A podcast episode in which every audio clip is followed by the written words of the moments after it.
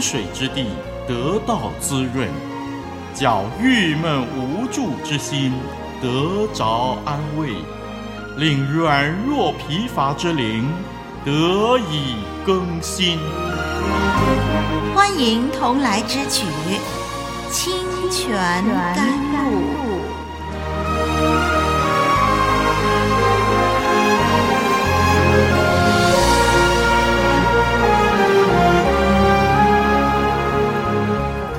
网络上的朋友，我是丽文，感谢神，我们又可以彼此交流了。神的恩典使我们再一次一块儿来学习《创世纪》。虽然这个节目的制作常常遇到波折，但是我们深信神的恩典够用的，让我们凭信心仰望神，求神施恩拖住每一集的播出。上一集我们谈到罗德和天使讨价还价，始终舍不得离开罪恶之城索多玛。让我们今天继续来研究事情的发展。我们先来读今天的经文。创世纪十九章二十三到二十九节，我们要读的是创世纪十九章二十三到二十九节。要是您有圣经，请您跟丽文一块来念。二十三节说，罗得到了索尔，日头已经出来了。当时耶和华将硫磺与火。从天上耶和华那里降于索多玛和蛾摩拉，把那些城和全平原，并城里所有的居民，连地上生长的都毁灭了。罗德的妻子在后边回头一看，就变成了一根岩柱。亚伯拉罕清早起来，到了他从前站在耶和华面前的地方。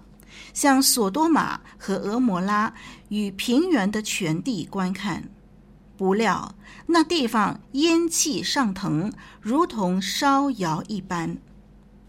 当神毁灭平原诸城的时候，他纪念亚伯拉罕，正在倾覆罗德所住之城的时候，就打发罗德从倾覆之中出来。好，我们读到这儿。从第二十三节、二十四节，让我们看见，即使罗德一直走得不干脆，一直讨价还价，不过神的慈爱与信实依然向罗德彰显。神忍耐地透过天使允准了他的要求，就是不逃到山上，而是逃到小城索尔。不但如此。神等候罗德逃到索尔，才开始施行对两座罪恶之城的审判。当我们研究人的软弱，在分析神的信实慈爱，我们不禁对神的忍耐感到惊叹，我们便能够理解人的罪何等辜负神的爱啊！让我们来看第二十三节。第二十三节说，罗德到了索尔，日头已经出来了。有人这么说，在古代近东，法庭象征性的在太阳升起的时候开庭。也许古代法庭的确是选在日出之时开庭审讯。不过，这个和我们这里《创世纪》十九章二十三节是不是有关系呢？是不是神也刻意的选择日头已经出来的时候开始施行审判呢？我们没有办法肯定。我们只能够确定一件事情，就是当天使造访罗德的时候，那是在天黑时分。索多玛人想要加害罗德一家，以及天使对罗德的宣告和劝勉。最后还有罗德的讨价还价，都发生在深夜，直到天快亮的时候。而最后罗德抵达索尔的时候，正好是日出时分。于是就在这个时候，神开始施行可怕的审判。让我们接下来看二十四节。二十四节说，这个硫磺与火是从天上耶和华那里降下来的。神用硫磺与火消灭索多玛、蛾摩拉和全平原。解经家、考古学家都这么猜测，说这个硫磺与火很可能是当时发生了一次很严重的地震，地里头高高的喷出柏油。因为呢，如今呢，在这个地区呢，依然可以发现柏油。有人说，地震的时候发出来的这个大量的天然气体和易燃物质，它们呃就一起的燃烧起来。这个是现在的人去解释当时怎么样会有硫磺和火从天上降下来烧灭索多玛、俄摩拉。那么现在的人呢，就用这些的想象、这些的推理。来解释，我们不管以上的猜测是不是就是当时神毁灭两个城市的一个方法，我们不肯定。但是如今呢，我们依然可以在这个死海边缘找到硫磺和沉淀物。无论怎么样，这节的圣经描绘的是神亲自施行审判。这个硫磺与火是从天上耶和华那里。降于索多玛和俄摩拉的。这次的毁灭是全面性的。死海以北和以南的地层显示，在索多玛和俄摩拉被毁的时期，也就是大概公元前两千年，这个地区的地层是有显著的改变的。怎么样改变呢？在被毁之前，这个地方人口稠密。但是从那个时候开始，就是被毁以后，直到如今，它只是一个废墟。总而言之，无论神用的是什么方法，这都是一个神迹。圣经记载的这件神迹与考古的研究所发现的情况是吻合的。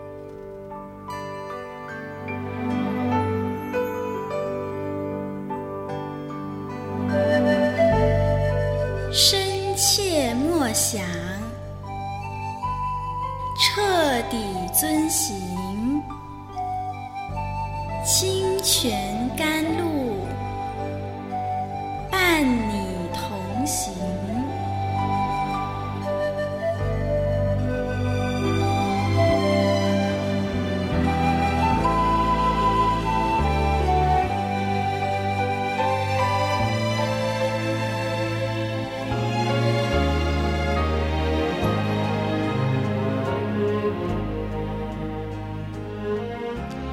来读第二十五节的时候呢，我们就可以看见这次的毁灭非常的彻底，非常可怕。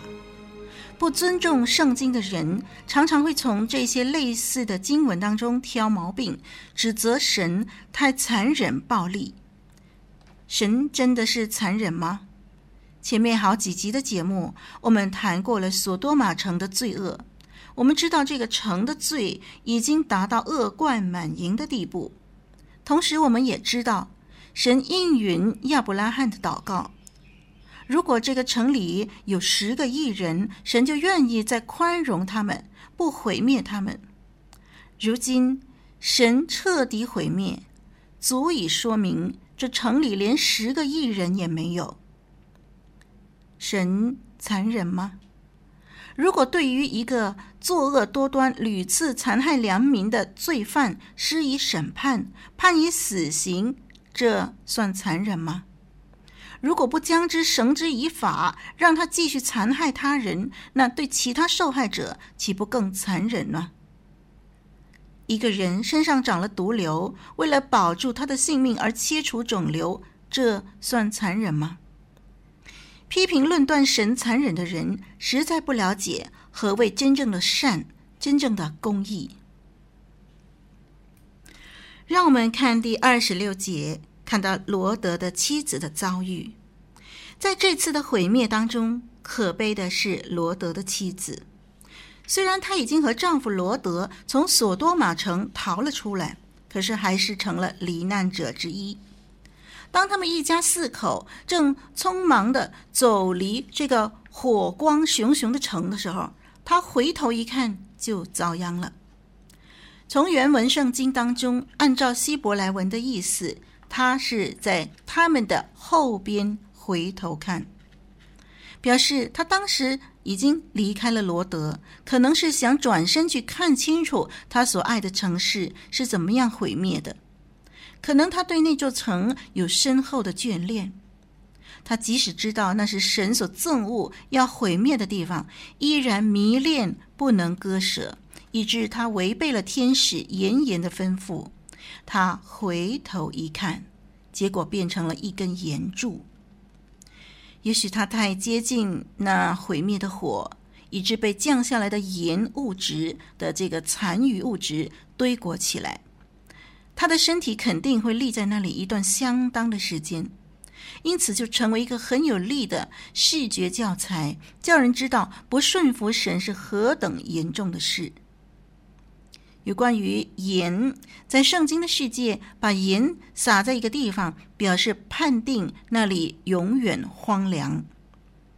像这样的类似的经文呢，包括《生命记》二十九章二十三节，《士师记》九章四十五节，《诗篇》一百零七篇三十四节，还有《耶利米书》十七章六节等等的经文，都有这样的记载。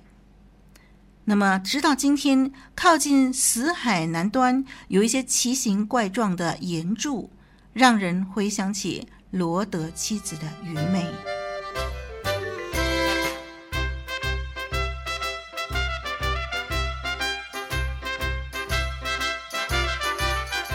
分享的快乐加倍的多，分担的重担格外的轻。活水之声。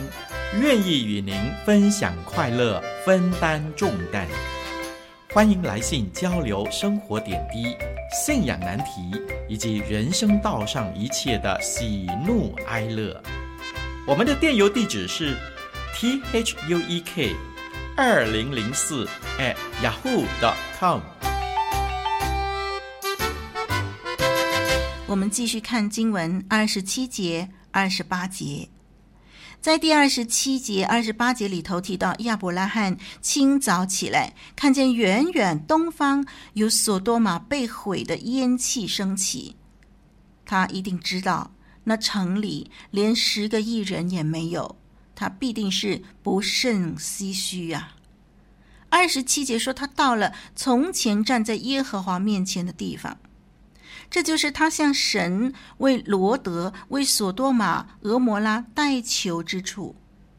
经文强调这一点，说他回到那个这从前站在耶和华面前的地方，表示亚伯拉罕实在关心他代求的结果。